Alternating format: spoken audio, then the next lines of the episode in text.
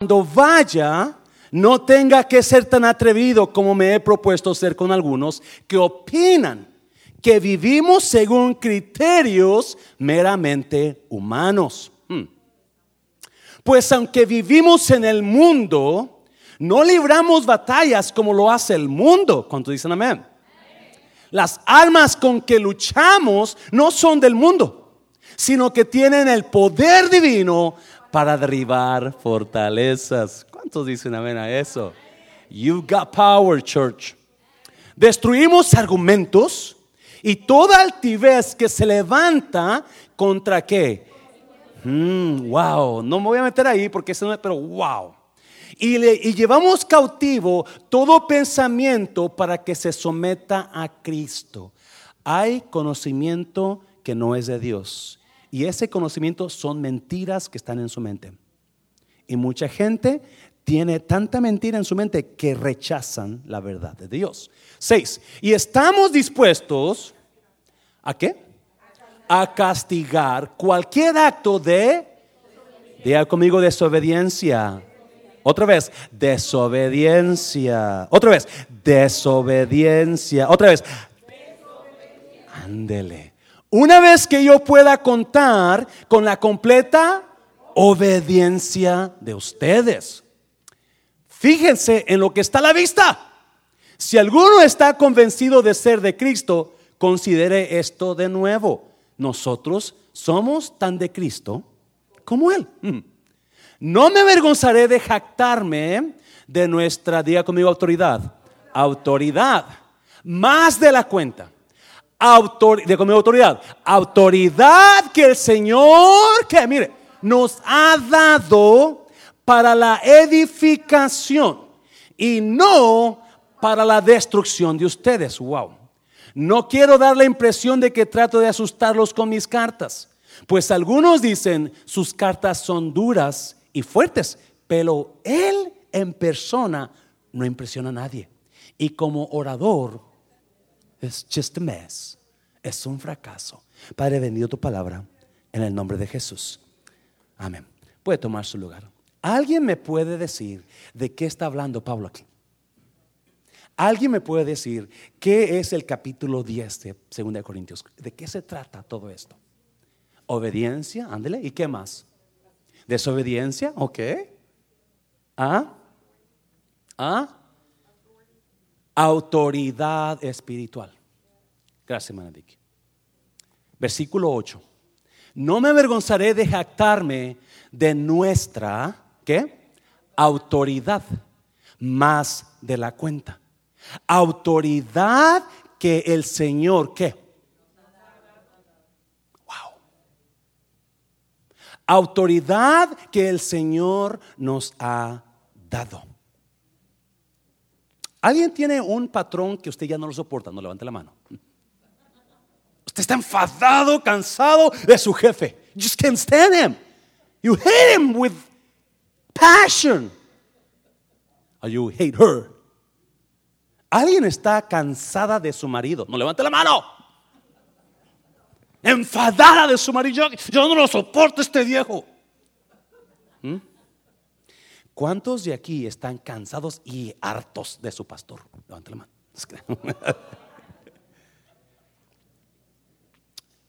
¿Sabía usted que la Biblia habla de autoridad espiritual? Este tema no es muy común en las iglesias, ¿verdad? Porque para el pastor es muy difícil predicarlo. ¿Por qué es difícil predicarlo para el pastor? Porque la gente luego comienza a pensar, no, pues es el pastor, tiene que hablar de eso, ¿verdad?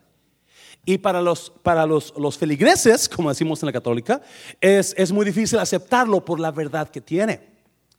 Pero esto es altamente espiritual. Por causa de la falta de conocimiento de autoridad espiritual, mucha gente hace decisiones que le afectan increíblemente en su vida eterna. Hacen decisiones que le, que le afectan increíblemente en su ministerio que Dios tenía para ellos. Porque no pueden entender la autoridad que Dios puso en la tierra, espiritual o las autoridades. Hay autoridades que Dios estableció, hay autoridades dadas por Dios.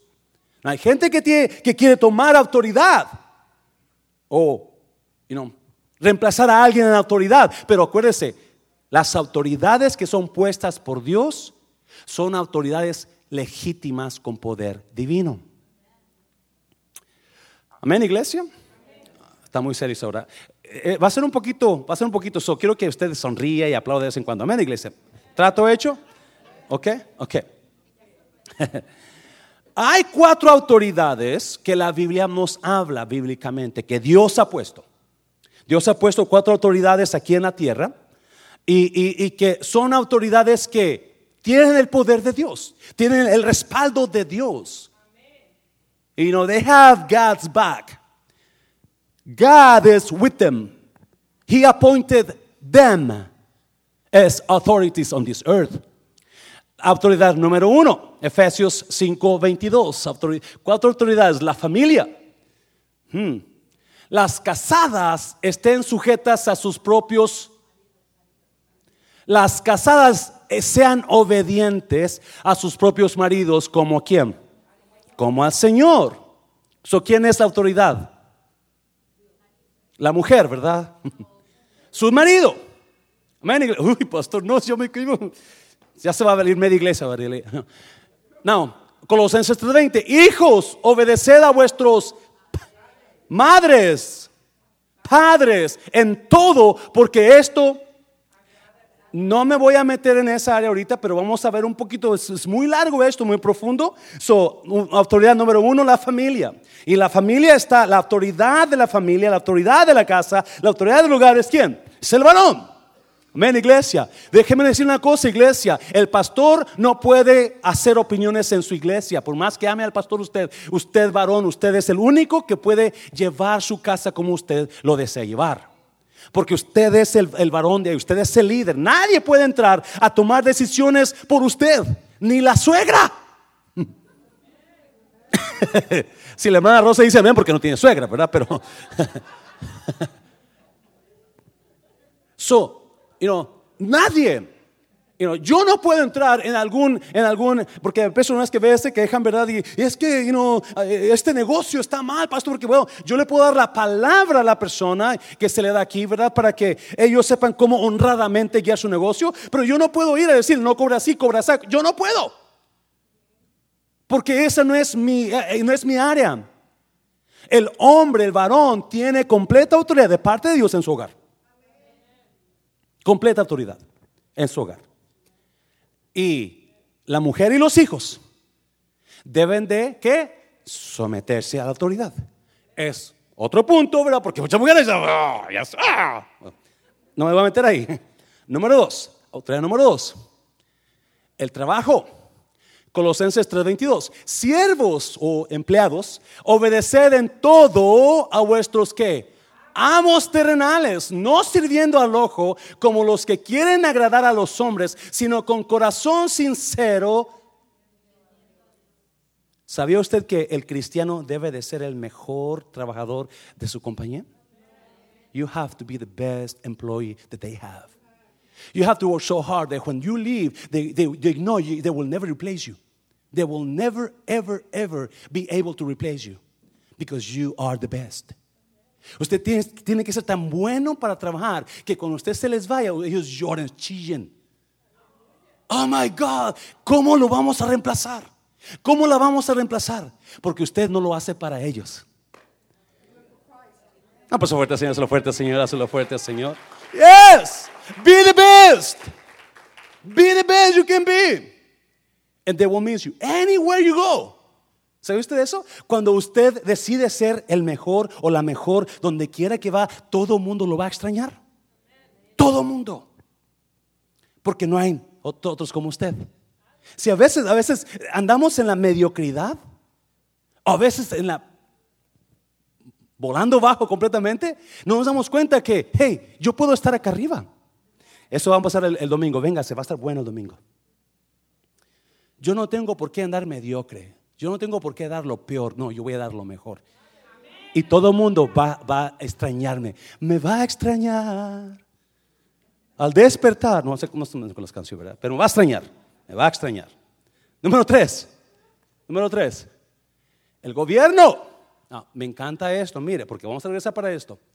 Sométase toda persona a las autoridades que superiores, porque no hay autoridad sino de qué? De parte de Dios. Hmm.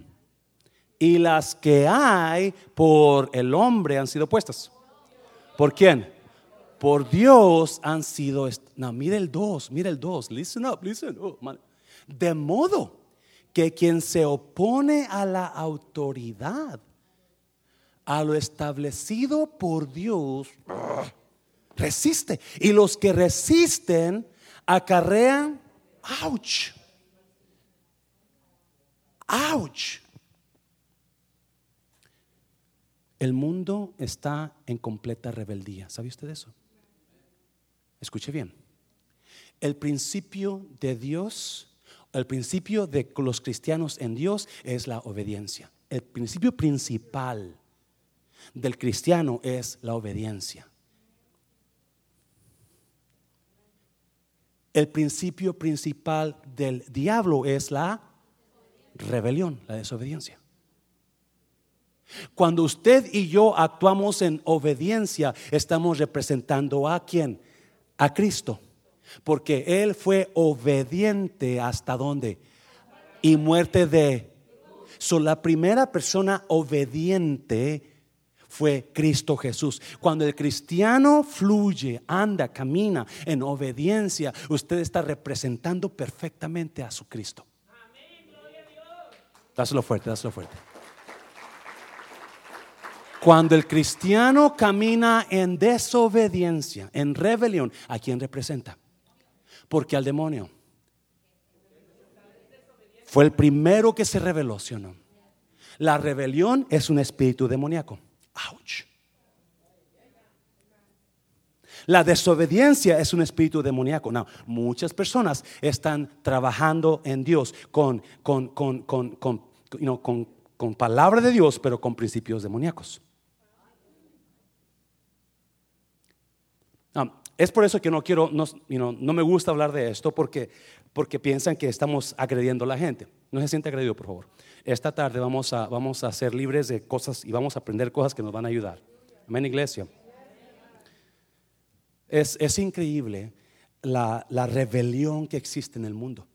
Usted mire a cualquier hijo, cualquier hija, y cualquier hijo, usted se le, si, el papá le dice algo, el hijo le contesta dos, tres palabras para atrás, ¿sí o no? Y no le diga más porque el hijo se te va a echar encima. ¿Sí o no? Rebelión, rebelión. Empleados. ¿Sabe que usted que los jóvenes de ahora no duran más que dos, tres semanas en los empleados? ¿En, los empleos? Porque no se quieren someter a autoridad. Número cuatro. Hmm. Hebreos 13, 17. Obedeced a vuestros hermanos. Obedecer a vuestros qué? pastores y sujetaos a ellos. Hmm. Porque ellos velan por vuestras almas como quienes han de dar cuenta para que lo hagan con alegría y no quejándose, porque esto no es provechoso. ¿Sabía que cuando el pueblo está en obediencia, el pastor está alegre? Pero, hermana Rosita. I love you. Con amor jarocho, hermana. Pero cuando hay rebeldía en el pueblo, hay mucho dolor de cabeza. Dios, ¿para qué me pusiste aquí? Someteos a vuestros, obedeced a vuestros pastores y ustedes, porque ellos velan por vuestras almas. escucha bien. Hay muchas personas que deciden someterse a otros hermanos, pero no el pastor. Y el problema es que el pastor es el que va a qué? A dar cuentas, no el otro hermano. So, por eso es importante que cuando el pastor vea algo fuera de lo, de lo común, que llame la atención. ¿Por qué? Porque yo también soy responsable por esa alma. No, mucha gente se va a molestar, pero sabe que es importante entender este, este gobierno de Dios. No voy a ser muy, muy, muy profundo, pero vamos a estar hablando varias cositas. Vamos a entrar a cuatro principios sobre la autoridad que están en el capítulo 10. si usted estuvo aquí el capítulo 8 y 9 la semana pasada, ¿verdad? Capítulo 8 y 9 hablaron de qué? ¿Alguien se acuerda? de la generosidad, del dar, ¿verdad? Y, Pablo está alabando a los Corintios. Capítulo 8 y 9 eh, es completamente diferente del capítulo 10. Capítulo 10, ¡pum!, da una vuelta completamente, pero ¡pum! Donde en lugar de hablar y honrar a los corintios, enseguida Pablo empieza a atacar. Pablo se empieza a defender. Algunos creen, si usted nota el capítulo 8 y 9, son son muy distantes, muy diferentes del capítulo 10. Tanto que algunos piensan que, uh, que capítulo 10, 11 y 12 de 2 Corintios es la carta perdida. No se acuerdan, ¿verdad? Cuando comenzamos estos estudios hablamos de una carta perdida que Pablo escribió. Algunos piensan que esta fue la carta perdida, capítulo 10, 11 y 12 de 1 Corintios, de 2 Corintios. Otro dice, no, no puede ser. yo no sé si será o no la perdida, ¿verdad? O la entrada, pero sí sabemos una cosa. Pablo en el capítulo 10 habla sobre la autoridad espiritual. Y vamos a mirar cuatro principios sobre la autoridad dada por Dios. Amén, iglesia. Capítulo 10, versículo 1. Vamos ahí. Número 1. La autoridad no es dada para abusar de ella, sino para servir. ¿Me está oyendo, iglesia? Vamos a mirar cosas que usted que, van, a, ir en contra de lo que usted cree. La autoridad no es dada para abusar de ella, sino para servir. Siempre, siempre. No, como líder, es muy difícil, créame, someterse a esa autoridad de Dios. Porque el pastor se tiene que someter a la autoridad de Dios para que él pueda ser hombre de autoridad. Si el pastor, y vamos a mirar todo eso ahorita, si el pastor no se somete a la autoridad de Dios, no puede tener autoridad. Y una de las autoridades que el pastor tiene que someterse es al amor de Dios. Mire, mire Pablo, mire Pablo lo que dice. Primer capítulo 10, versículo 1 y 2. Yo, Pablo, no, escuche bien, antes de entrar a Pablo está siendo atacado increíblemente. Está siendo atacado, está siendo, si usted leyó hace ratito, ellos decían, Pablo no sirve como predicador, no sirve como apóstol. Habla fuerte en cartas, usted lo leyó, habla, sus cartas son fuertes, pero su presencia corporal es despreciable. Y es más, como predicador no da una.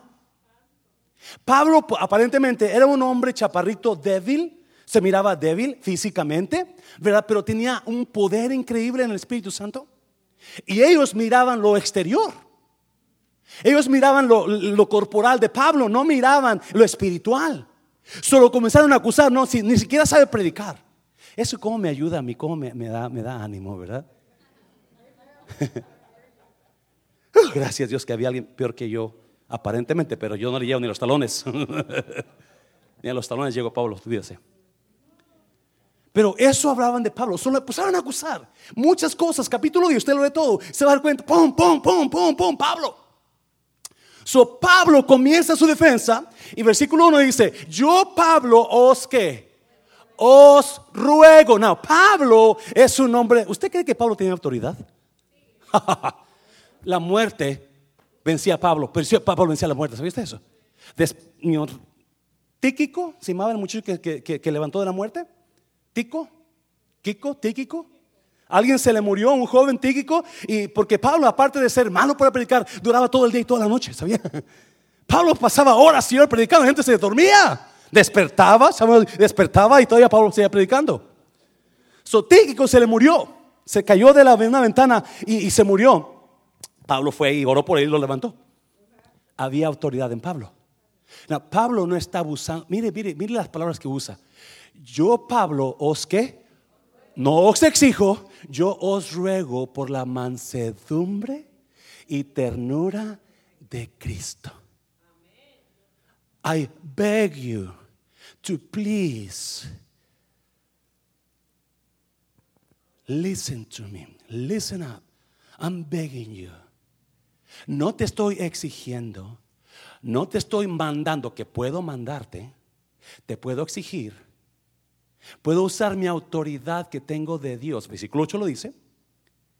Puedo usar mi autoridad que tengo de Dios, pero no la voy a usar. Yo mejor te ruego por la mansedumbre de, y ternura de Cristo. I love that. Él no era un hombre gritón. Él no era un hombre que caía fuego del cielo cuando él predicaba. Él no era un hombre que levantaba la voz. Él era un hombre que usaba su autoridad en mansedumbre. Y es difícil. ¿Y sabe qué? yo personalmente le doy gracias a Dios que no soy un hombre gritón. Bueno, a veces sí. Pero es importante que el siervo de Dios se mantenga manso, no menso, manso. Y mucha gente confunde. Parece menso. No, estoy manso. Y Pablo tiene una autoridad increíble, pero no la quiere usar. Él prefiere irse por el amor. Siempre acuérdese, y eso es donde muchos pastores, ¡pum!, la riegan. Porque quieren abusar de la autoridad y mandar y, exigir cuando ese no era Cristo y ese no era Pablo. No, mire versículo 2. Ruego pues que cuando esté presente, no, mire, no tenga que usar de aquella osadía con que estoy dispuesto a proceder resueltamente contra algunos que nos tienen como si anduviésemos según qué? Según la carne. Mm. Pablo prefiere él usar su humildad porque en la humildad se revela la verdadera autoridad. Se lo voy a repetir. En la humildad se revela la verdadera autoridad. Pero Pablo no tiene miedo porque ya se cansó Pablo. Lo están acusando, lo están agarrando, lo están y no respetan la autoridad de él. Y el versículo dice, yo, ok, yo les ruego por la mansedumbre, te pido de favor. Please stop. If you don't stop, you're going to know me. Si no paras, me vas a conocer. ¿Sí o no? Si no, Pablo sabe que la, autoridad, no, la verdadera autoridad se, se revela por la humildad. No solamente a gritos y exigiendo. No, si pones el versículo 3 y 5, mira. Pues aunque andamos en la carne, no militamos según la carne. Porque las armas de nuestra milicia no son carnales, sino que poderosas en Dios para la destrucción de fortalezas, derribando argumentos y toda altivez que se levanta contra el conocimiento de Dios y llevando cautivo todo pensamiento a la obediencia a Cristo. Dos, solo el que se sujeta a la autoridad puede ser qué? Autoridad. Pablo, versículo 3, 4, porque las armas, no, versículo 3, pues aunque andamos en la carne, no militamos según la carne, porque las armas de nuestra milicia no son carnales, sino poderosas en Dios para destrucción de fortalezas. Debe, escuche bien, por favor. Solo las personas que se someten a la autoridad pueden ejercer autoridad. Pablo no está en la carne, Pablo está sometido a Dios. Yo no ando en la carne, dice Pablo, yo ando con el poder de Dios. Las armas que yo uso no son carnales, sino poderosas. Muchas personas dicen que son líderes o, you know, profetas o pastores lo que sea, ¿verdad? Pero no pueden someterse a la autoridad. Y mientras usted y yo no nos podamos someter a la autoridad, no podemos ejercer autoridad. La autoridad es dada por alguien que tiene qué? Autoridad. Para que el pastor tenga autoridad tiene que fue tiene que habérsele dado por Dios. Pero si el pastor se sale de la autoridad que Dios le dio, entonces el pastor no puede cambiar. Escuche bien. Lo peor que le puede pasar a un pastor, a un, a un profeta, a un, lo que sea, líderes espirituales, es andar en pecado. Porque el pecado lo saca de la autoridad de Dios. No puede ejercer, no puede usar, no puede caminar, no puede, no puede. ¿Me está oyendo iglesia? Tiene que mantenerse sujeto a la autoridad que se le fue dada. Y muchos piensan que andar en rebeldía, yo puedo más que él. Eso no, no tiene autoridad. Porque la autoridad tiene que ser recibida por alguien que tenga autoridad. Mire, Génesis, Génesis. Génesis capítulo 2, versículo 19. Jehová Dios formó pues de la tierra toda bestia del campo y toda ave de los cielos y las trajo a Adán para que viese cómo las había de llamar. Y todo lo que Adán llamó a los animales vivientes, ese es su nombre. La única una persona que tiene poder para poner nombres es una persona con qué? Autoridad. So ese era el trabajo de Adán. El trabajo de Adán era nombrar, ponerle nombre a las cosas. ¿Y quién le dio esa autoridad? Dios. Y es más, cuando terminó Adán con Eva y Adán, Dios Adán con Adán y Eva, este Dios dijo, fortificados y multiplicados, señoread. Todo esto que ves, Adán, todo esto que ves, Eva, es de ustedes. Ustedes tienen autoridad sobre esto. Diríjala. No, la persona no puede tener autoridad si no se sujeta a una autoridad. Por ahí dijo alguien, un proverbio chino. Si usted piensa que es líder y nadie lo está siguiendo, solamente está tomando una caminata.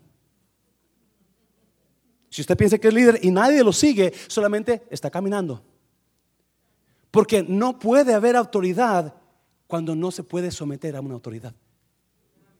Una pues fuerte, es la fuerte, la iglesia. Mm. Mire, ¿qué pasó con, con Adán? Versículos 23 y 24, capítulo 3. Y lo sacó Jehová del huerto del Edén para que labrase la tierra de que fue tomado, echó pues fuera al hombre y puso al oriente del huerto de querubines y una espada encendida que se revolvía por todos lados para guardar el camino del árbol de la vida. ¿Qué pasó con Adán? ¿Qué pasó con su autoridad? La perdió. ¿Por qué? Sin, pecado. No podemos tener autoridad si no nos podemos someter a la autoridad. Porque Adán pecó, perdió la autoridad que Dios le dio. ¡Pum! Get out. Get out. Get out. was God. Lo forzó, ¿sabía usted eso? Lo jaló, lo sacó.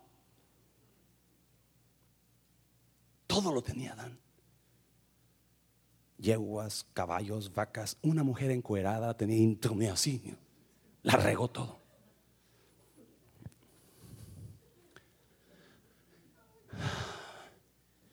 La autoridad, la autoridad, escuché bien iglesia, la autoridad de Dios siempre se refleja a través de la humildad. Siempre, siempre, siempre. No es necesario que gritemos para tener autoridad. No es necesario que andemos mandando a la gente para tener autoridad. No. Porque autoridad es poder contenido. Autoridad es poder contenido. Es el caballo que es fuerte. Y ese caballo es, bronco y ese caballo no, no, está manso todavía. Ese caballo tiene un poder increíble, pero una vez que está manso ese caballo, usted lo puede jalar para acá, se le puede subir, porque ya lo amansó. Pero ese caballo tiene el mismo poder que tenía antes de que usted lo amansara. Simplemente ahora lo contiene el poder. Lo detiene, no lo suelta. Y esa es autoridad. Poder detenido. No tenemos que brincar y gritar y, estallar para sentirnos poderosos. No paso fuerte, Señor, es la fuerte, Señor. So, autoridad no es dada para abusar de ella, es para servir. Solo el que se somete a la autoridad puede ser autoridad, porque tiene que dársele. Y si usted no se puede someter, nunca se le va a dar la autoridad. Nunca. Es un principio de Dios. Dios, Adán, y Adán tenía que haber cuidado la autoridad, pero no la cuidó. Se la quitó. ¿Quién más perdió autoridad? ¿Mm? ¿Alguien se acuerda? Primera de Samuel. Vamos adelante, próxima. Primera de Samuel 14, 10, 26 dice, luego el Señor le dijo a Samuel, lamento haber hecho a Saúl rey, porque no me ha sido leal y se ha negado a qué? A obedecer mi mandato. Al oírlo, Samuel se conmovió tanto que clamó al Señor durante toda. Samuel quería mucho a Saúl. Saúl era un hombre muy bien parecido, alto, poderoso en, físicamente, pero desobediente. So Samuel le, le, encantó Saúl. 12. Temprano a la mañana siguiente, Samuel fue a buscar a Saúl. Alguien le dijo, Saúl fue a la ciudad de Carmelo a levantar un monumento en su propio honor y después continuó a Gilgal. Cuando por fin Samuel lo encontró, Saúl lo saludó con alegría. Que el Señor te bendiga, le dijo. Llevé a cabo el mandato del Señor. Entonces, 14. ¿Qué es todo ese balido de ovejas y cabras y ese mugido de ganado que oigo? Le preguntó Samuel. ¿Qué está pasando? Para que se una idea. Dios había mandado a Saúl a la guerra y le dijo, agarra al rey, agarra a sus reyes, todo lo que tenga, todo, todo, destruyelo, mátalo. No dejes nada con vida. Nada. Esa fue la orden de Dios. So Saúl va y vence al enemigo, pero ¿qué pasó? Dejó a los reyes con vida y a los ganados con vida, a las vacas. Cuando Dios le dijo, no los dejes con vida. Obediencia, amén, iglesia. 15. Es cierto que los soldados dejaron con vida lo mejor de las ovejas, las cabras y el ganado, admitió Saúl, pero van a sacrificarlos al Señor tu Dios. Pues Dios te dijo, no los dejes con vida. ¿Qué estás haciendo? Ah, hemos destruido todo lo demás. 16. Entonces Samuel le dijo a Saúl, basta. Escucha lo que el Señor me dijo anoche. ¿Qué te dijo? Preguntó Saúl. Y Samuel le dijo, aunque te tengas en poca estima, ¿acaso no eres el líder de las tribus de Israel? El Señor te ungió como rey de Israel.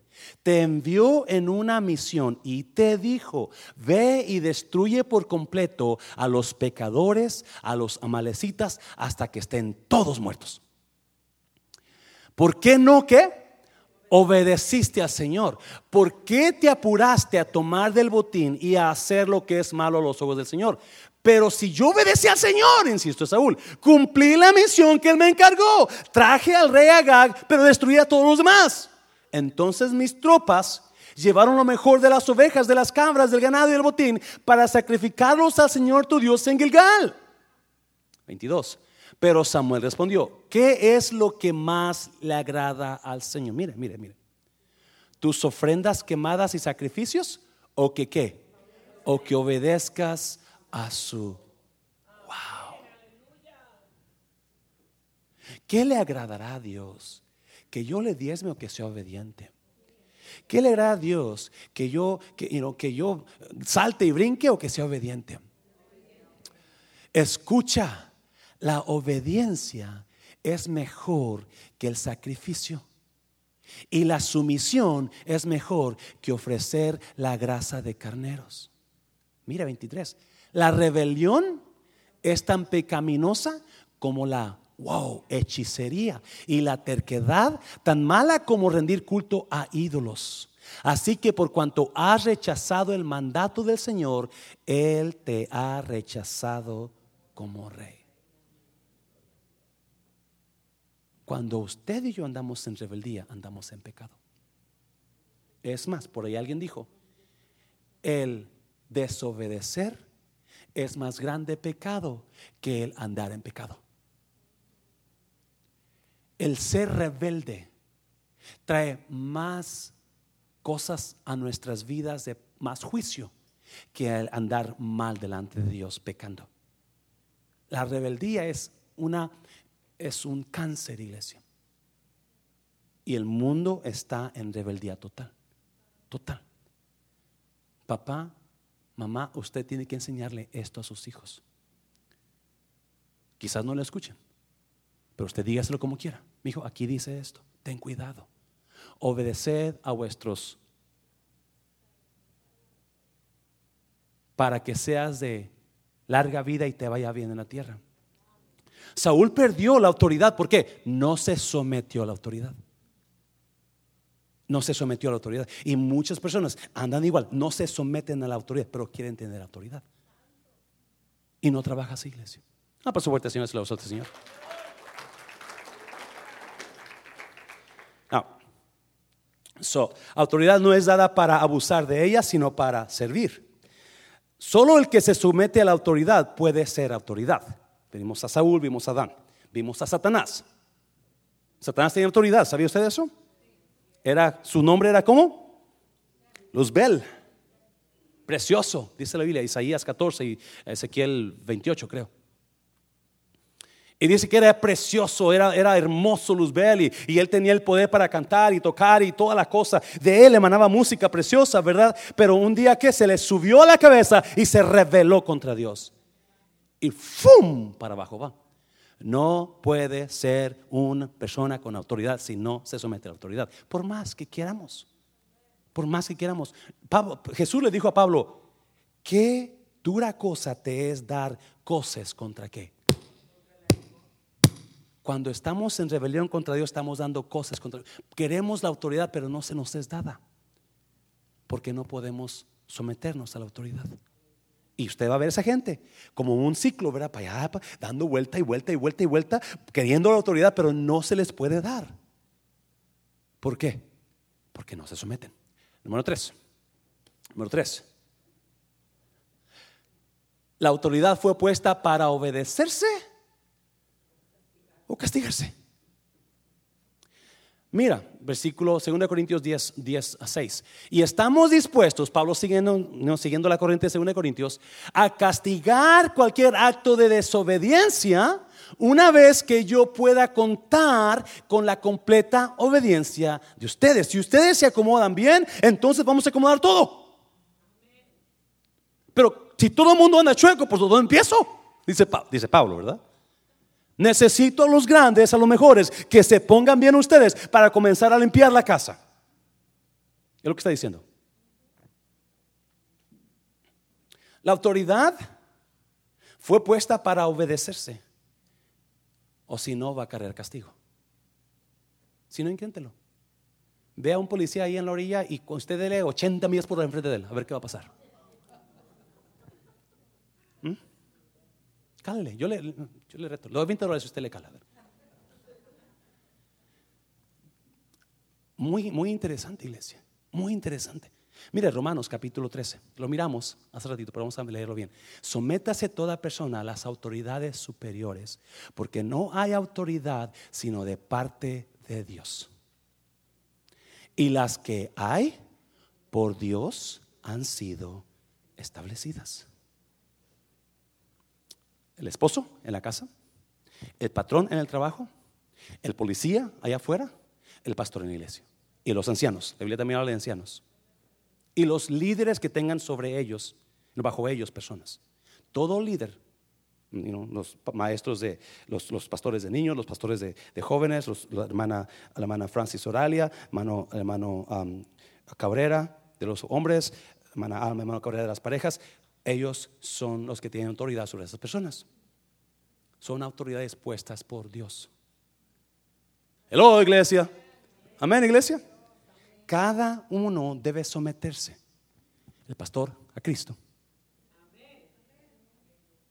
Ancianos al pastor. Líderes a los ancianos. Y los de abajo a los líderes. Si no, mire, versículo 2. De modo que quien se opone a la autoridad, a lo establecido por Dios, y el que resiste acarrea juicio, juicio, condenación. No, por fuerte, Señor, esa fuerte, Señor, por favor, iglesia. Me están mirando como que la autoridad fue puesta por Dios para obedecer. Si no hubiera autoridad, entonces todo sería un caos. ¿Sabes eso? If there's no authority, then chaotic stuff is going to go through, it's going to go on all the time. It's just a mess. Por eso Dios pone autoridades. Imagínense que cada persona aquí, Vamos a pintar pronto este, esta pared, ¿ok, iglesia? Imagínense cada quien dijera, yo quiero negro, yo blanco y amarillo y azul. Y yo, ¡Uh! La iglesia arco iris. Cada quien pintaría su rayita, ¿verdad? ¿Qué? Azul, negro, negro. Es un desastre. Por eso Dios es sabio y puso autoridades. No, nosotros somos rebeldes por naturaleza. No nos gusta estar bajo autoridad. We, just hate to be under authority, and people they just hate that. But Paul says, no, you are messing up with God's authority if you don't obey your leaders. Si usted no obedece a sus líderes. Acuérdese, y líder no se crea la gran cosa. Acuérdese, la autoridad se refleja en mi humildad, no en abuso, en mi humildad. Y Pablo dice, si usted está, está, rebelde en lo que Dios estableció, en su liderazgo, en el pastorado, en los ancianos o en los líderes, entonces está rebelando contra Dios. No, iglesia, es tan importante que tengamos eso, porque ahí va esto, ¿verdad? estamos en un, estamos en un, no le, no lo he comentado todo a la iglesia, pero estamos en un plan para hacer algo nuevo Mundo de Restauración, algo que no se ha hecho antes, y estamos para establecer, ¿verdad? Líderes, grupos de personas. Esos grupos van a tener autoridad sobre personas. Así como el pastor tiene, los ancianos están bajo su autoridad y los líderes bajo los ancianos, así, cada persona tiene que ir con su líder asignado. si la hermana es la líder de, las niñas, ¿verdad? Y, este, el hermano Pancho viene y me dice, ¿sabe qué, pastor? Yo quiero predicarle a las niñas este fin de semana. Bueno, pues hablé con la hermana. No, no, no, no, a mí no me cae bien la hermana, so yo voy a hacerlo como quiera. ¿Vos? ¿Me está viendo iglesia? Cada quien tiene que tener su orden. Cada, el, el liderazgo. Y yo sé que todos podemos hacer aquí, hacer acá y acá, pero es importante que nos sometamos a la autoridad de Dios. No, no que no lo quiera usted, no que no lo quiera usted, no, no, no, es que allá hay líderes establecidos. Un aplauso fuerte, Señor, lo fuerte, Señor. Now, la rebelión engendra ejecución. No sé dónde salió eso, pero me gusta, ¿verdad? Vamos a ejecutar a la gente rebelde, no se crea, no se crea. Now, vamos a mirar, vamos a ir a Números capítulo 12, vamos a mirar a la vida de Moisés un poquito. Capítulo 12 de Números, versículo 1 al 8. Mire, María y Aarón, ¿quién eran María y Aarón? ¿Alguien sabe? Hermanos de Moisés, ¿quién era Moisés? El hombre de la, autoridad, ¿verdad? El líder. Moisés era el líder, el hombre de la autoridad. Pero él tenía dos hermanos. Uno era Aarón y la otra era María. María y Aarón hablaron contra Moisés a causa de la mujer cusita que había tomado, porque él había tomado mujer cusita. So hablaron contra la casa de Moisés, Moisés y contra la mujer, obviamente, ¿verdad? Contra la casa de Moisés. Y dijeron, ¿solamente por Moisés ha hablado Jehová? ¿No ha hablado también por nosotros? ¿Y qué pasó? Pues es importante, mire, Pablo en, en 2 Corintios 10, él, él, él no se defiende él solo. Cuando está siendo atacado, él, pide, él, ruega, por favor, por el amor de Cristo. Muchas veces nosotros cuando nos sentimos atacados, los pastores o los líderes, ¿verdad? Queremos defendernos. ¡Ah! Pero no, eso, eso es antibíblico. El pastor nunca puede defenderse contra usted. El pastor debe de amarlo a usted. Se lo voy a repetir.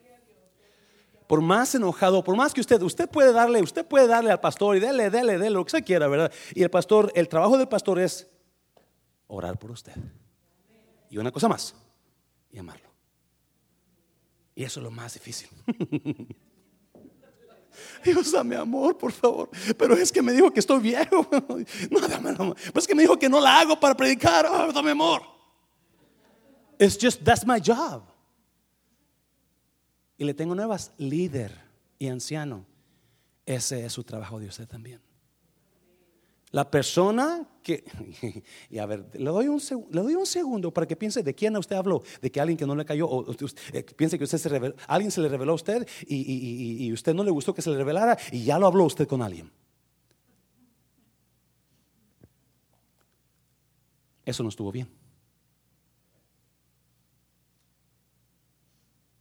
Porque nuestro trabajo de pastores es amarlo y no defendernos. Nosotros. Pablo dice, porque andamos en la carne, estamos en la carne, no militamos según la carne. Yo no voy a ponerme al tú por tú con usted. ¿Que lo he hecho? Sí. ¿Que lo voy a mejorar? Sí. ¿Pero que quizás lo siga haciendo? Sí. Porque la carne sale, ¿verdad? Pero ese no es lo que debemos de hacer. No. So, ¿quién, ¿a quién le debemos dejar eso? ¿Quién lo oyó? Jehová lo oyó. ¿eh? El chisme de Moisés y Aarón por si acaso usted habló de alguien esta semana, sabe, sabe quién lo, quién lo oyó también, ¿verdad? Tres. Y aquel varón Moisés era como. Otra vez. Y aquel varón Moisés era como. Muy manso, más que todos los hombres que había. Me encanta esto. ¿Usted ve alguna conexión entre Moisés y Pablo? Ya. Pablo no se defendía él mismo.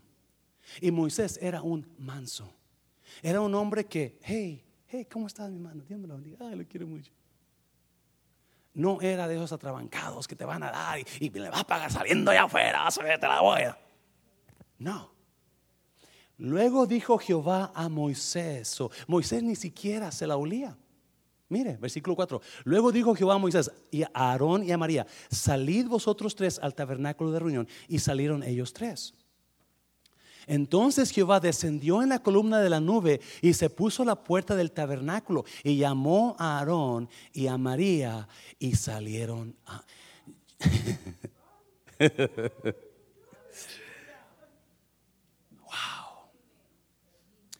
La autoridad fue puesta para obedecerse o para castigarse.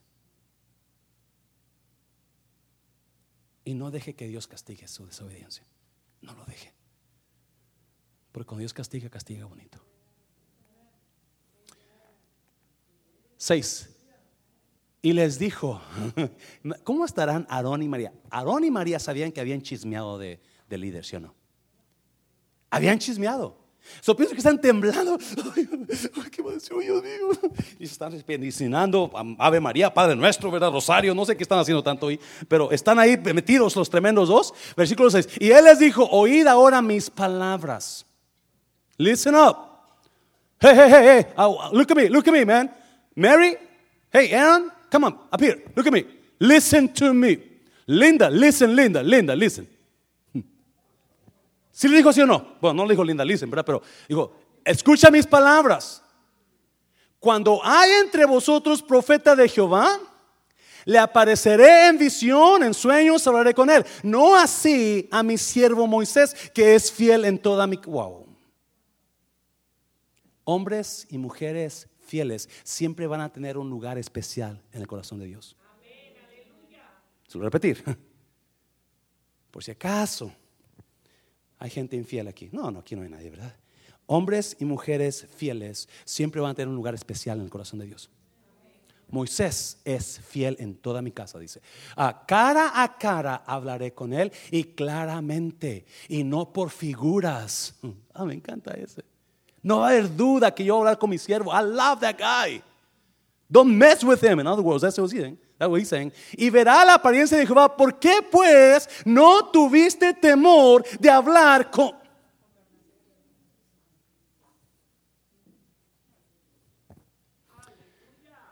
Nunca hable de un siervo de Dios. Nunca. Pero que hacían mal, no se preocupe, Dios se lo va a acomodar. Créamelo, Dios no anda jugando. Nunca, no quiera agarrar, no quiera que Dios le llame a la puerta del tabernáculo. Imagínense que usted llega a la iglesia y, hey, José Luis Mancera, ven, aquí espera la puerta, ven, aquí estoy, eh, yo soy Dios, ven para acá. Y eso está todo temblando ahí. Es importante que entendamos la autoridad dada por Dios, iglesia. A Pablo lo menospreciaban, hey, si no sabe ni hablar. Mira, está todo flaco, está todo ciego, ni ve. Pablo tenía problemas con la vista. Ni ve Pablo. Es más, cuando predica no tartamudea. Ni el español se lo entiende, ni el inglés mucho que quiera hablar tampoco. That was Paul. They had issues with him. They didn't respect his authority. So, cara a cara hablaré con él y claramente, no por figuras, y verá la apariencia de Jehová. ¿Por qué pues no tuvisteis temor de hablar contra mi siervo Moisés? ¿Por qué no te paraste antes de hablar? Mire, versículo 9.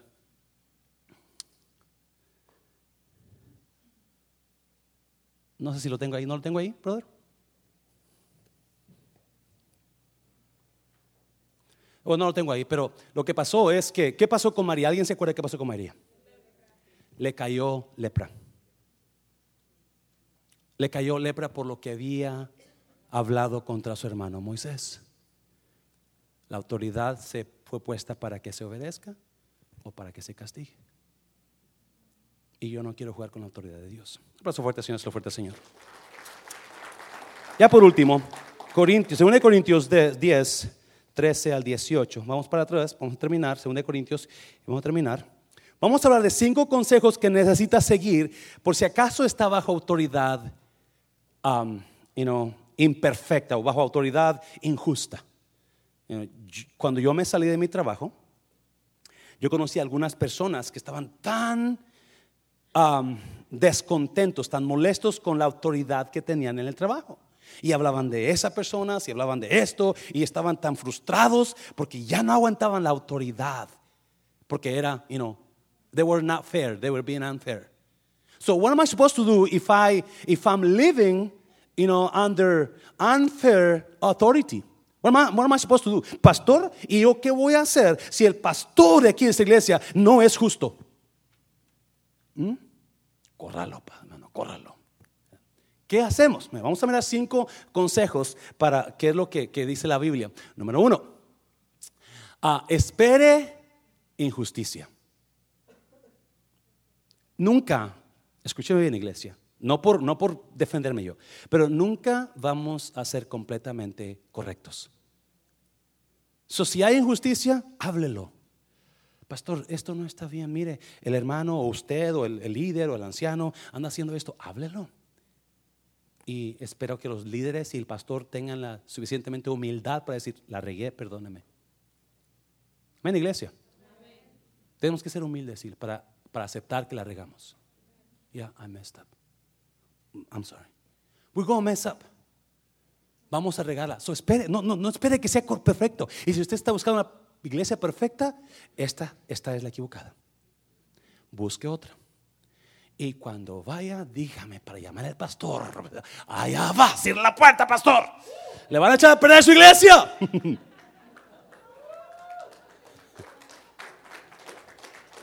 Tanta gente que anda buscando la iglesia perfecta y allá está arriba en el cielo. Esa es la perfecta. Aquí lo siento. Nomás mires, mire, mira la persona que está a un lado de usted, míralo, mire. ¿Qué imperfección le ve? Todo, pastor. No, ¿verdad? No, ¿verdad? no, ¿verdad? No, usted está perfecto, está perfecto, ¿ok? La iglesia de los perfectos. Hablaba un pastor, decía que un hermano se llamaba perfecto. Su nombre era perfecto, pero estaba, estaba visco y tenía, y tenía la, nariz chueca, ¿verdad? de perfecto no tenía nada. Mire, capítulo 10, versículo versículo, capítulo 10 de 2 Corintios, versículos 13 um, al 18. Pero nosotros no nos gloriamos desmedidamente, sino conforme a la regla que Dios nos ha dado por medida, para llegar también hasta vosotros. 14. Porque no nos hemos extralimitado como si no llegásemos hasta vosotros pues fuimos los primeros en llegar hasta vosotros con el Evangelio de Cristo. No nos gloriamos desmedidamente en trabajos ajenos, sino que esperamos que conforme crezca vuestra fe, seremos muy engrandecidos entre vosotros conforme a nuestra regla 16 y que, que anunciaremos el Evangelio en los lugares más allá de vosotros, sin entrar en la obra de otro para gloriarnos en lo que ya estaba preparado. Mas el que se gloría, gloríese en el Señor, porque no es aprobado el que se alaba a sí mismo, sino aquel a quien Dios alaba. ¿Qué está hablando Pablo ahí? Los falsos maestros que lo acusaban estaban tomando control de la iglesia que él había establecido. Y a Pablo ya no lo querían dejar entrar. Y esos falsos maestros estaban diciendo, Pablo no sirve, Pablo es esto, Pablo no es un apóstol, ya no puede entrar aquí, él, ni siquiera para predicar sirve, lo que estaban diciendo. So Pablo dice, yo no me glorío a mí mismo, es más, ni he entrado en áreas donde otros han ya trabajado, hablando de los falsos maestros. Ellos están tomando lo que yo sembré, lo que yo edifiqué. Así que yo estoy esperando, dice Pablo, que ustedes crezcan en la fe, dice los para que un día con su ayuda podamos extender el Evangelio más allá de ustedes en lugares donde nadie ha entrado, para no gloriarnos en lo que alguien más ya hizo. Que se lo voy a explicar un poquito más. Los falsos maestros habían robado la iglesia de Pablo. Porque le tenían coraje, le tenían, yo no sé, envidia, ¿verdad? Le robaron la iglesia y no lo dejaban entrar. Y Pablo les avienta yo no estoy robando lo que alguien más sembró. Yo no, ellos que me acusan a mí, yo no los acuso a ellos y yo no robo lo de ellos. Tenga cuidado con la gente que está en rebeldía. Porque usualmente la gente que está en rebeldía lo van a jalar. Y van a entrar en el lugar de alguien más y agarrarse la gente que no era de ellos. Obviamente yo no creo que eso pase aquí, nunca, ¿verdad? Pero es lo que estaba pasando con Pablo. Cuando alguien, acuérdese, hay cuatro autoridades que Dios puso, no más. El hombre en la casa, la policía, la autoridad afuera, su patrón y el pastorado y los ancianos. Si alguien más empieza a hablarle a usted de cosas y meterse donde ellos no trabajaron, entonces están en rebeldía contra Dios. Y es así como otro. Vamos a mirarlo ahorita. Vamos a mirarlo ahorita. Mira, vamos a. ¿Qué es? A ver, el siguiente, bro. Siguiente. Números 16. Números 16. So, cinco consejos que necesita seguir si está bajo autoridad injusta o autoridad que nos sirve. Número uno, espere injusticia porque somos humanos. No va a haber todo justo. Número dos, cuídese de los que hablan mal de la autoridad. Cuídese porque lo van a jalar. Lo van a, esas personas entran donde no ellos sembraron y están y jalan la gente, ¿verdad? Es lo que estaban haciendo esos hombres. Ah, vamos a, a número 16. ¿Estamos ahí? Mire, no trate de hacer su propia justicia. Coré, hijo de Isar, hijo de Coat, hijo de Leví, y Datán y Abiram, hijos de Eliab, y On, hijo de Pelet, de los hijos de Rubén, tomaron qué? ¿Tomaron qué? Gente, ¿de qué gente? De los de Moisés. Tres, llegaron y agarraron donde ellos no habían hecho nada. Y así trabajan la gente rebelde, la gente que quiere dañar. Versículo 2. Y se levantaron contra Moisés con cuántos? 250 varones de los hijos de Israel, príncipes de la congregación de los del consejo, varones de renombre, y se juntaron contra Moisés y contra quién. ¿Contra quién se juntaron? La autoridad, ¿verdad? Amén, iglesia. Una por su vuelta, Señor. Esa vuelta hay mucho. Eh, are you guys okay? Everybody okay? Okay, good. So, y se juntaron contra Moisés y Aarón, 250 contra 2, y les dijeron, basta ya de vosotros, porque toda la congregación, todos ellos son santos, y en medio de ellos está Jehová. ¿Por qué pues os levantáis vosotros sobre la congregación de Jehová? Yo no sé qué estaba pasando, la Biblia no lo enseña, pero obviamente Coré y los hijos, y, de Isar y, y, Coat no estaban conformes con la dirección que tenían, con la autoridad que tenían, ¿verdad? Y se levantaron contra Moisés y Aarón. No, no, no, no, shut up, Moses. I'm, I had it with you, man. Get out. I'm gonna be a leader now. I, I want have something to say in this place. You know? Eso es lo que, lo que querían ellos, versículo 4. Oh, hasta ahí, ¿verdad? Porque no, lo tengo. So, vamos al 23, vamos al 23, versículo 23. Entonces Jehová habló a Moisés diciendo, mire, habla a la congregación y diles, apartaos de alrededor de la tienda de Coré, Datán y Abiram. Entonces Moisés se levantó y fue a Datán y a Abiram y los ancianos de Israel fueron en pos de él. Y él habló a la congregación diciendo, apartaos ahora de las tiendas de estos hombres impíos y no toquéis ninguna cosa suya para que no perezcáis. Acuérdese, hay gente en las iglesias haciendo completamente destrozo y medio porque no están conformes con la autoridad que Dios ha puesto. Y esto Moisés, y estos son esos tres hombres. Y Moisés va y le ¿saben qué? Apártense, get. Don't touch anything from them. No los, ten cuidado con lo que hablas. Ten cuidado con lo que tocas de ellos. Esta tartamudo me, me puse ya. Be careful. What you talk, what you touch, what you see, what you say. Dios hablándole a la gente que está en rebeldía. Cuatro autoridades. Cuatro. Versículo 27. Y se apartaron de las tiendas de Coré, de Datán y de Abiram en derredor. Y Datán y Abiram salieron y se pusieron a las puertas de sus tiendas con sus mujeres, sus hijos y sus pequeñuelos. 28. Y dijo Moisés, en esto conoceréis que Jehová, ¿qué?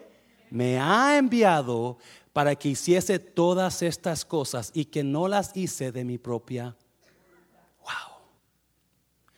¿Qué pasaba? Dios agarró a Moisés, Dios no quería ir, ¿se acuerdan? Dios no quería, Moisés no quería ir a, Egipto, ¿verdad? Pero Dios terco, terco, terco, ¿verdad? Y por fin convenció a Moisés que fuera. Y una vez que lo sacó a Moisés, ¿verdad? Dios lo hizo pasar por desiertos, por mares, por un montón de cosas. So, la gente, Dios haciéndolo pasar por ahí, pero la gente piensa que es quién? Moisés.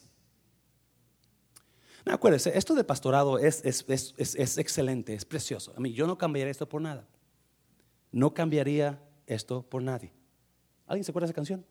No te cambiaría por nadie, jamás, jamás. ¿Alguien se acuerda? Si usted se acuerda, está viejito ya. no te cambiaría por nadie. Yo no cambiaría esto por nada. Porque es emocionante ver la mano de Dios moverse. Es emocionante ver las almas transformadas. Es emocionante ver y no agarrar a los Julios del mundo y transformarlos en hombres de fe. No paso fuerte, Señor, se lo fuerte, Señor. Pero el que tú estés arriba, vas a estar en el ojo del huracán todo el tiempo. ¿Qué está haciendo? ¿Sabía que hay gente que pasa aquí a las ocho y media a ver si ya estoy aquí con mi carro en la iglesia los domingos? Pastor, no lo miré. Y pastor, ¿qué hace ahora que, qué hace que tiene todo el día? Pastor, ya se levantó, son las 11 de la mañana. Ya se levantó, pastor. Va a estar la gente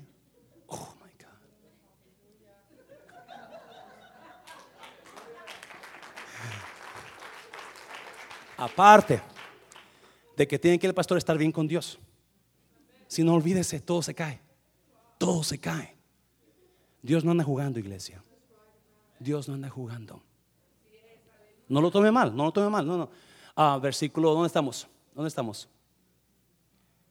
29. Si como mueren todos los hombres murieren estos, o si ellos al ser visitados siguen la suerte de todos los hombres, Jehová no me envió. Mas si Jehová hiciere algo nuevo y la tierra abriere su boca y los tragare con todas sus cosas y descendieren vivos al Seol, entonces conoceréis que estos hombres irritaron. El que a la ley desobedece, contra Dios peca. Romanos 13:2. ¿Sí acuerda, verdad? ¿Alguien se acuerda?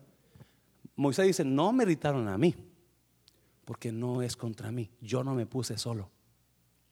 ¿Verdad? Dios me puso.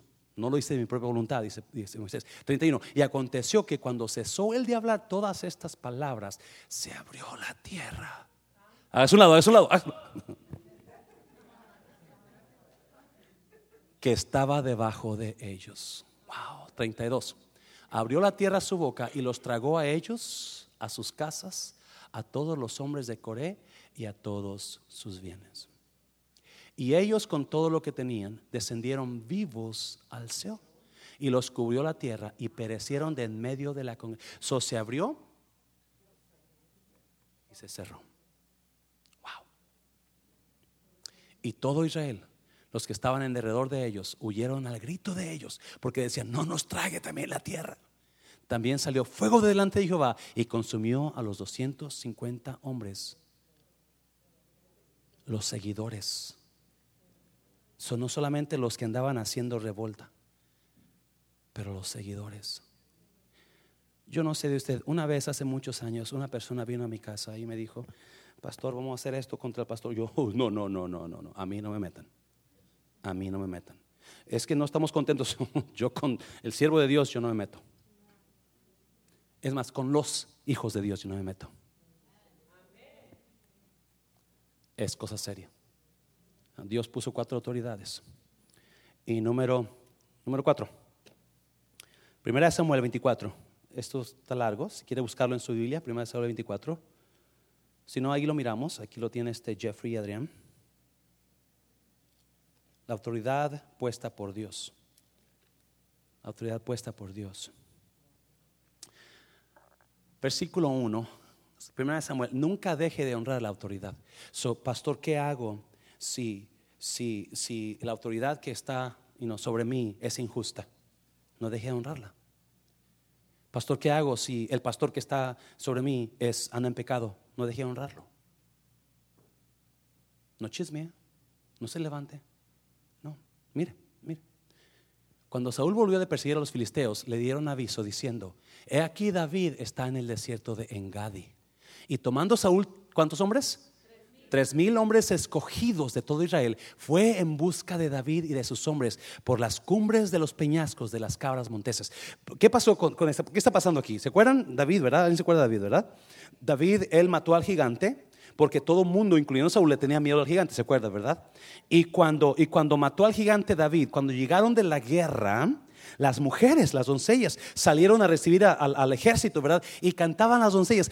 David mató a, no, Saúl mató a sus miles y David a sus diez miles.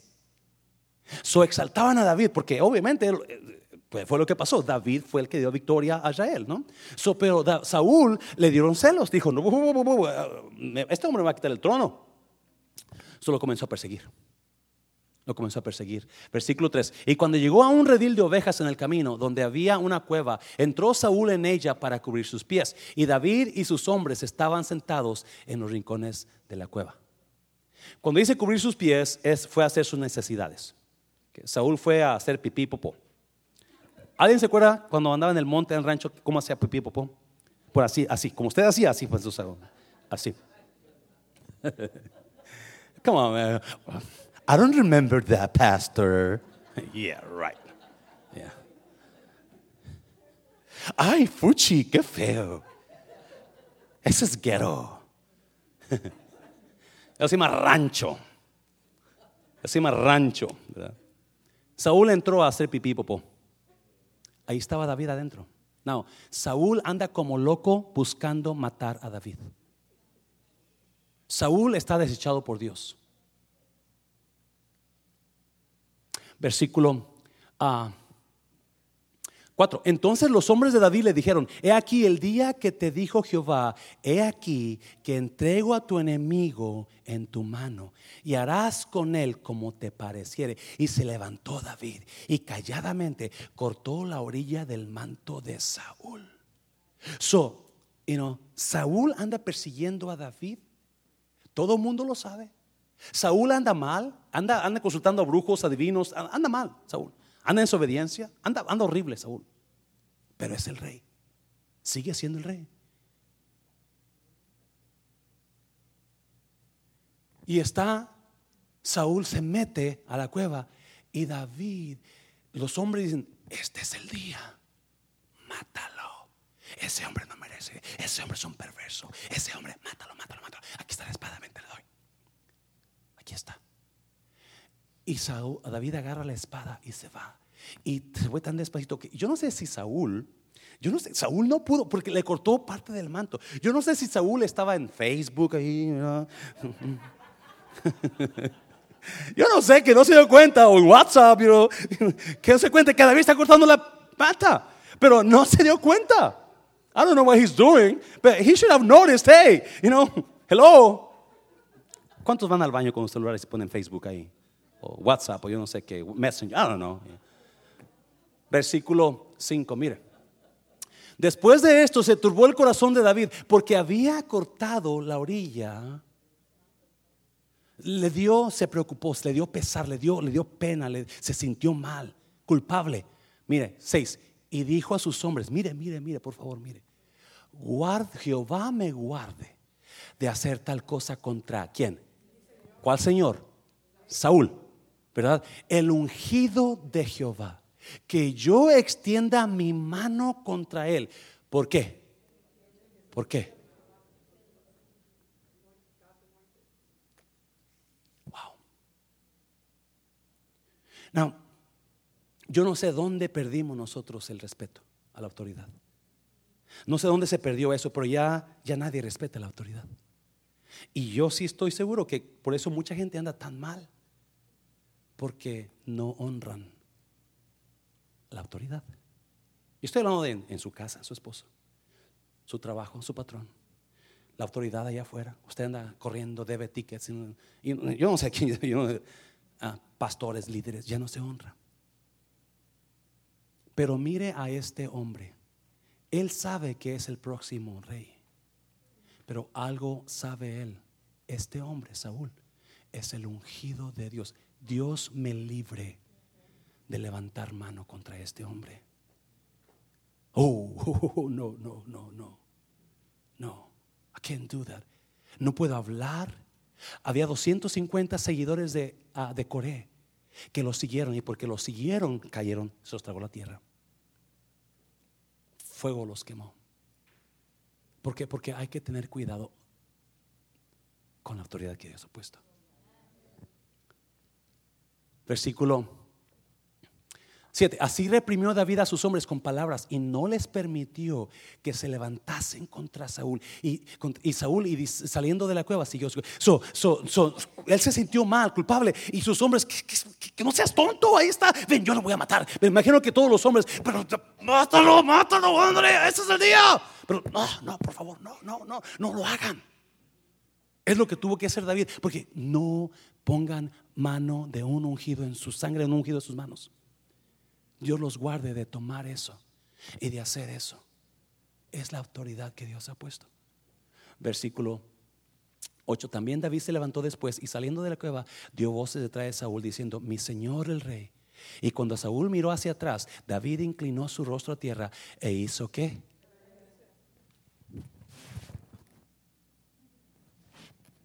Eso era. Hasta el suelo. Hasta el suelo.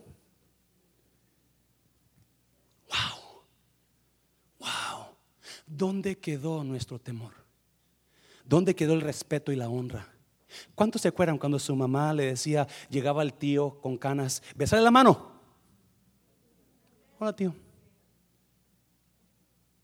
Dígale gracias, gracias tío.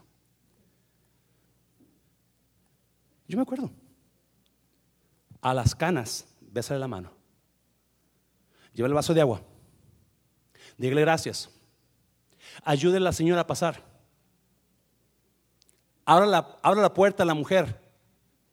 Hello, eso es honrar. Hombre, hombre, hombre, hombre, hombre, varón aquí. Abre la puerta a su esposa. Siempre, eso es honrar. No sea como el del camión. Cuando iba lleno de, gente, iba, iban dos hombres sentados ahí en el ciento y había dos mujeres arriba paradas. Y una mujer dice: Ya no hay caballeros en este mundo. El hombre dice: no, Caballeros sí hay, que no hay son asientos, ¿verdad? ya se acabó la honra. Ya no hay honra. Y por eso muchas espiritualmente, iglesia, espiritualmente están abajo de la tierra. Porque no, saben qué es honra. No, no, podemos, queremos tener autoridad, pero no podemos someternos a la autoridad. ni honrar. ¿Qué hago, pastor, si, si, si, si el pastor anda malo, si mi jefe anda malo, si es, un, si no, si, si es injusticia? Well, hello. Si alguien anda mal, ahí es Saúl.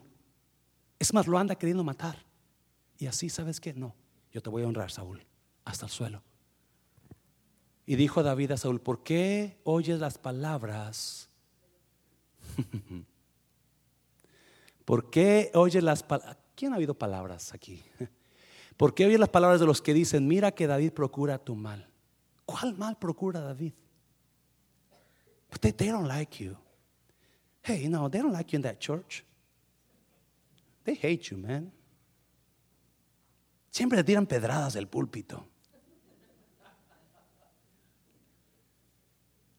David no quiere nada mal contra Saúl. Versículo 10. He aquí, han visto hoy tus ojos como Jehová te ha puesto hoy en mis manos en la cueva. Acuérdese, un líder, un pastor no se defiende de los demás. Nunca. Líder, anciano, escuche esto. Nunca se trate de defender de las gentes. Deje que Dios lo defienda. Deje allá que ellos hagan bolas. Deje que se los traiga la tierra. No, no es cierto, no es cierto. Cierto. Versículo, ¿dónde estamos? He aquí han visto hoy tus ojos como Jehová te ha puesto hoy en mis manos en la cueva y me dijeron que te matase, pero te perdoné. Porque dije, no extenderé mi mano otra vez contra quién? Mi Señor, porque es quien? El de autoridad. Él es la autoridad. Y mira, Padre mío, mira la orilla de tu manto en mi mano, porque yo corté la orilla de tu manto y no te maté. Conoce pues y ve que no hay mal ni traición en mi mano, ni he pecado contra ti. Sin embargo, tú andas a casa de mi vida para quitármela. Pásenlo música, por favor. Juzgue Jehová entre tú y yo, y véngame de ti, Jehová, pero mi mano otra vez, ¿qué dice? Juzgue Jehová entre tú y yo y véngame de ti, Jehová pero mi mano no será contra ti. No, ¿para qué quiere usted pelear? ¿Para qué quiere usted defenderse? ¿Para qué quiere usted hablar como esa persona está hablando? No, no. Deje que Dios juzgue. Deje que Dios juzgue. Y a veces nos va, nos, nos va a doler o nos vamos a sentir o, vamos a tener miedo, pues se van a llevar a la gente o, se va a llevar a fulano o se va a sutana o se van a ir, ¿verdad? Pero ¿sabe qué? Hay a Dios a Dios. Como dice el proverbio de los antiguos, de los impíos saldrá impiedad, así que mi mano no será contra ti. ¿Tras quién, ¿Tras quién han salido el rey de Israel? ¿A quién persigues? ¿A un perro muerto? ¿A una pulga? tú eres el rey, yo no soy nadie.